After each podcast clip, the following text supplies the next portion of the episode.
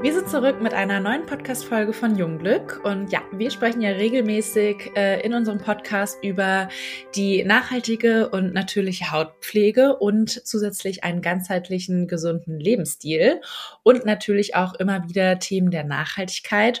Und diese Woche ist bei uns ganz aktuell das Thema Less Waste, worum es auch in dieser heutigen Folge gehen soll, wofür ich einen sehr spannenden Interviewgast ähm, dazu eingeladen habe. Und ja, freue mich über jeden, der zuhört und ganz viel Spaß mit der Folge mit mir heute, mit Marie und mit Larry, also Larissa von Larry Tales.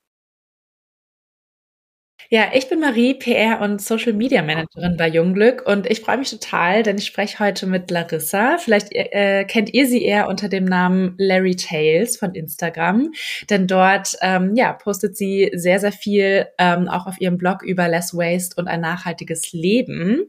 Ähm, also Larry, du bist ja Influencerin und Digital Creator für Slow und Green Living. Also so schreibst du es zumindest aus. Vielleicht magst du uns da noch mal kurz genauer erzählen, wer du bist und was du machst machst und was konkret für eine Leidenschaft dahinter steckt, äh, die du mit deinen Followern täglich teilst. Ähm, ja, gerne. Also ich bin Larry, bin 31, komme aus der schönen Wetterau, lebe also richtig schön auf dem Dorf und ähm, ja, arbeite als Influencerin, bin aber auch noch angestellt als Social Media Managerin, bin verheiratet, habe einen kleinen Hund und äh, stelle praktisch mein Leben ins Internet, seit ich 18 bin. Ähm, genau. Und äh, ich habe am Anfang angefangen mit ähm, einem Beauty-Blog und bin dann irgendwann zur Nachhaltigkeit gekommen.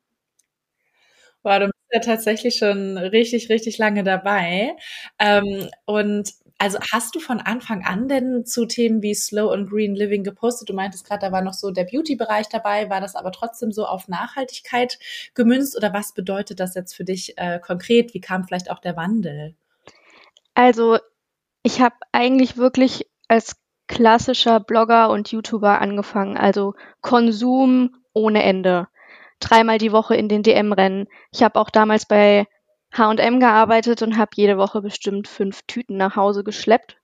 Ähm, also mit Nachhaltigkeit war da am Anfang gar nichts los. Ich habe da nie drüber nachgedacht, mich nie mit beschäftigt, noch nie was von gehört. So.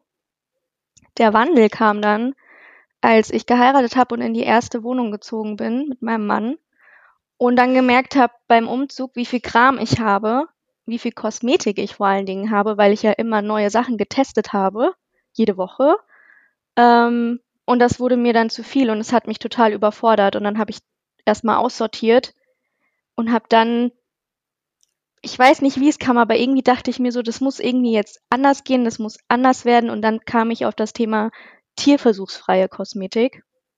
Von da kam ich dann zu veganer Kosmetik, zu Naturkosmetik, zu veganem Essen, nachhaltiger Mode und Nachhaltigkeit insgesamt. Und dann wurde das irgendwie mein Thema, weil mein Herz voll dafür gebrannt hat irgendwie und ich das super wichtig fand. Und ich dachte mir damals, ich bin Mitte 20, warum weiß ich das alles nicht? Warum habe ich noch nie von solchen Sachen gehört? Kann ja nicht sein. Ich muss es jetzt in die Welt tragen. Ist es denn auch genau das, was für dich Slow and Green Living bedeutet? Also setzt du das mit Nachhaltig gleich, Nachhaltigkeit gleich oder gehört da noch mehr für dich dazu? Also Green Living setze ich persönlich schon mit Nachhaltigkeit gleich. Slow Living nicht unbedingt. Ich mag auch diesen krassen Stempel nicht, den man oft im Internet bekommt, wenn du nachhaltig lebst, dass du keine Fehler mehr machen darfst. Deswegen dieses Slow Living bedeutet für mich achtsam leben, ein achtsamer Umgang mit Mensch, Natur und Tier, weil Nachhaltigkeit ist meiner Meinung nach auch wirklich ein Privileg. Nicht jeder kann sich alles leisten, was ich mir leisten kann. Das ist einfach so. Und ähm, dieses achtsame Leben ist eben einfach, okay, ich kaufe jetzt vielleicht nicht die Jeans, die fair produziert ist für 100 Euro, aber anstatt 10 kaufe ich vielleicht halt nur noch eine. So, also es sind ganz viele kleine Schritte. Man muss ja auch irgendwo anfangen und dann macht ja jeder seine persönliche Reise. Okay, verstehe. Und du hattest ja auch gerade schon ganz viele Sachen angesprochen, von der ähm, nachhaltigen und veganen Kosmetik äh, bis zu auch der veganen Ernährung.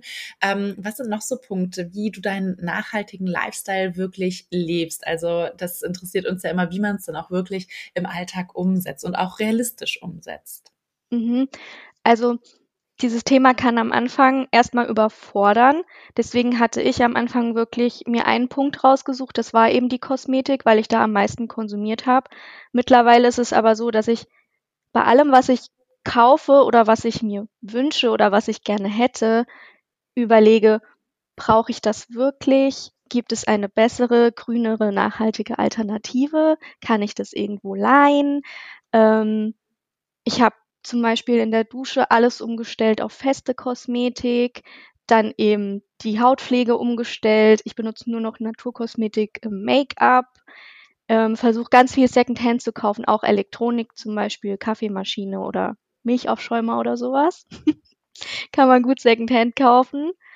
Ähm, genau, das geht halt weiter bis zum Hundefutter für meinen Hund, bis zu dem, was auf unserem Teller landet versuche ich da den lokalen Biobauer zum Beispiel unterstützen. Also es gibt ganz, ganz viel, was man machen kann, aber es gibt bestimmt auch ganz viel, was ich selber auch noch nicht mache.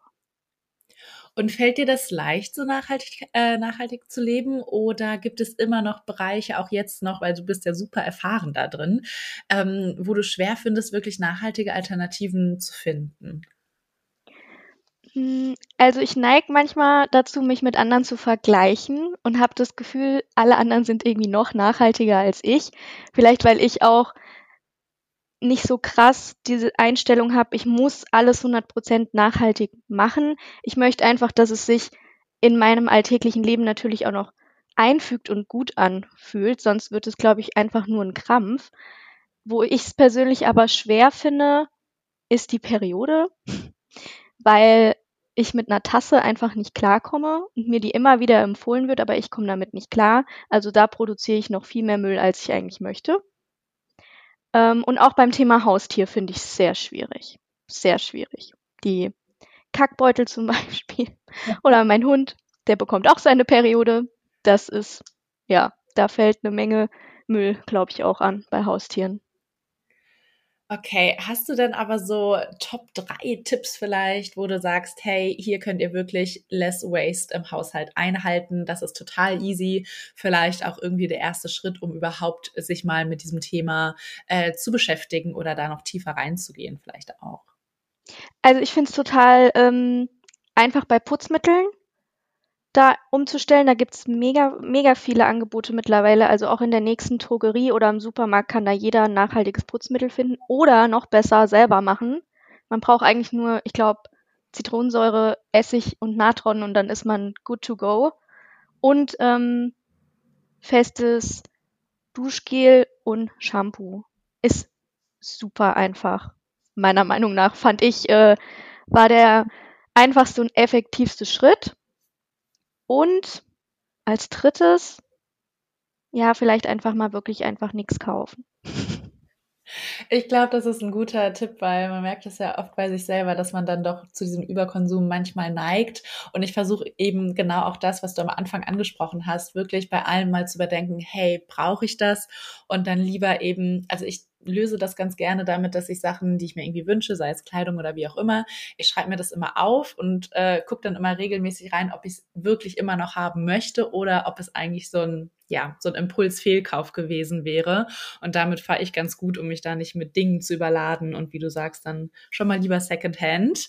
Und ja, festes Duschgel und Shampoo beziehungsweise eher Shampoo und Conditioner bei mir, kann ich auch sehr empfehlen, äh, weil es natürlich auch sehr gut zum Mitnehmen ist und einfach gar keinen Platz wegnimmt und ja, ich da mit der Handhabung auch total gut klarkomme. Also kann ich sehr, sehr gut teilen, die Tipps. Ähm, was mich auch noch interessiert, weil wir verfolgen dich ja fleißig auf Instagram und man ja immer, wie du mit deinem Van herumreist, was echt mega cool einfach aussieht. Ähm, und du meintest ja auch, dass du gerade erst, ich glaube, aus einem Urlaub in Schweden wiederkommst.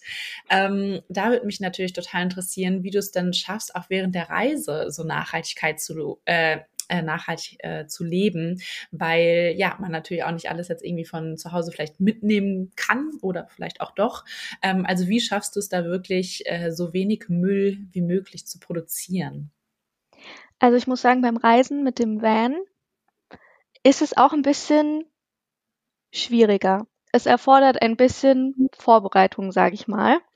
Also ich mache das eigentlich immer so, dass die ähm, Lebensmittel, die wir mitnehmen, die besorge ich ähm, vorher oft gerne im Unverpacktladen. Wir haben jetzt keinen direkt in der Nähe, aber ich mache da immer so ein kleines schönes Event draus und dann freue ich mich, ach ja, wir fahren in Urlaub, vorher geht's noch mal in unverpackt. Da hole ich dann so Basics wie Nudeln zum Beispiel oder so getrocknetes veganes Hack. Ähm, genau.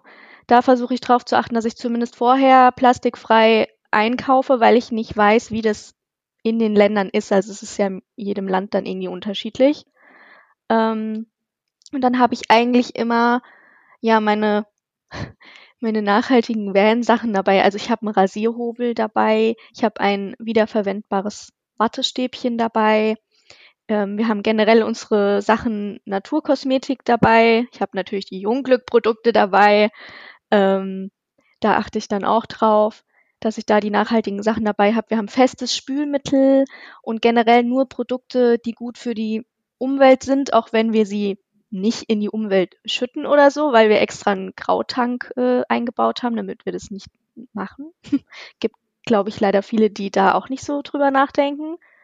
Ähm, ja, ansonsten versuchen wir da wirklich slow unterwegs zu sein, nicht nur zu fahren, ähm, gucken, was gibt's in dem Land, in der Stadt für Geschäfte? Kann man da irgendwie lokal auf dem Markt einkaufen oder kleine Händler irgendwie unterstützen? Sowas. Okay. Und was sind deine liebsten Jungglück-Produkte, die du dann einsteckst, wenn es mit dem Van losgeht oder vielleicht generell? sind tatsächlich relativ viele. Ich habe ich hab extra so ein kleines Badezimmerregal und dann stehen die da so schön, weil die ja auch natürlich wunderschön aussehen. Ähm, mhm. aber mein allerliebstes Produkt ist auf jeden Fall, also das AHA-Peeling. Mhm, ja. Nie wieder ja. ohne. Ähm, Jojobaöl liebe ich auch sehr. Ich habe die ähm, Sonnencreme auch oft dabei und das Niacin, oh, ich kann es nicht aussprechen, Niacin, Ni Niacinamid-Serum. Genau, das mag ich auch sehr gerne und das Vitamin C-Serum habe ich auch dabei und das Aloe Vera Gel habe ich tatsächlich auch dabei ähm, für trockene Haut und falls mal jemand Sonnenbrand bekommt, was ja aber nicht passieren soll. Ja, ich wollte gerade sagen, das ist ja besonders im Sommer, glaube ich, auf Reisen sehr, sehr schön, wenn man das hat, äh, irgendwie um zwischendurch die Haut mal abzukühlen. Ja. Im aller Zweifel natürlich nach dem Sonnenbrand, aber wie du sagst, immer vorbeugen. Genau. Ja. Und genau, bei mir geht's da zum Beispiel so, wenn ich ähm, verreise, dass ich da wirklich super gern die festen Produkte auch mitnehme, weil sie wirklich keinen Platz wegnehmen. Und das Gute ist ja auch, dass man sie mit ins Handgepäck nehmen kann, ebenso wie die Probiergrößen. Das ist immer, äh, also die haben wir in fünf Milliliter zu jedem Produkt und die fülle ich mir immer sehr gerne dann ab, wenn es äh, auf Reisen geht, dass man immer nicht die ganzen Vollgrößen mitnehmen muss, ähm, aber dann trotzdem eben nicht auf die, ja, auf die Produkte verzichten muss. Das finde ich auch immer noch sehr, sehr angenehm. Ja, würde ich mit dem äh, Kofferreisen, würde ich glaube ich auch die Probegrößen mitnehmen. Ich habe da noch ein paar aus dem Adventskalender. Ah, ähm, aber im Van habe ich halt das kleine Regal, da passt echt viel drauf. Ach so, das Regal ist sogar im Van. Ich dachte, das wäre jetzt bei dir zu Hause gewesen. Nee, nee, ich habe im Van ein kleines Regal gemacht. Ach, cool. Ja. Das würden wir sehr gerne mal sehen. Ja, ich schicke dir auf jeden Fall mal ein Foto. Ja, gut. Okay, jetzt haben wir über einige Dinge gesprochen. Wenn du das jetzt noch mal so ja, zusammenfassen würdest, Less Waste, was verbindest du damit und was ist dein liebster Tipp dabei? Oder vielleicht eher so rumgedreht der Denkanstoß, äh, den du gerne mit nach draußen geben würdest? Ist es nicht so kompliziert, wie man denkt. Man sollte einfach damit anfangen und sich ein Ding aussuchen, wo man einfach umstellt. Das wäre jetzt so mein Tipp, weil man oft denkt, boah, nee, ist so kompliziert und Menschen ändern ja auch nicht so gerne Sachen. Man braucht immer ein bisschen, aber eigentlich ist es total easy und total wichtig. Super. Dann, ja, bleibt mir nur noch zu sagen, weil ich fand, das war jetzt ein sehr, sehr schönes Schlussstatement von dir. Ähm, ganz lieben Dank, dass du dabei warst. Ich fand es sehr, sehr schön, äh, mit dir diese Folge aufzunehmen und über das Thema zu sprechen und halt auch wirklich zu merken, so, hey, ich meine, es ist gar nicht so schwer, wie man sich immer vorstellt. Und wie du mal sagst, lieber bei einer Sache starten und dann nach und nach steigern. Und ich glaube, dann können wir alle dahin kommen, wo du vielleicht auch jetzt schon nach ein paar Jahren Erfahrung gelandet bist. Ja, danke, dass ich dabei sein durfte. Ich bin gespannt, wenn ich es dann höre. und ja, wünsche dir, euch allen, keine Ahnung, einen schönen Tag noch. danke. So, und ich hoffe, dass ihr ganz viel aus dem Podcast mitnehmen konntet und ganz viele Tipps von Larry zum Thema Less Waste. Ich fand es auf jeden Fall super spannend, heute mit ihr darüber zu sprechen. Und dann lohnt es sich auch nochmal auf unserem Blog vorbeizuschauen. Da haben wir auch äh, einen Blogartikel zum Thema Less Waste und natürlich wie immer auf Instagram, wo wir euch ja täglich über auch solche Themen informieren. Und dann freue ich mich wie immer, wenn ihr den Podcast abonniert, eine Bewertung dalasst und auch bei der nächsten Folge wieder dabei seid. Bis dahin.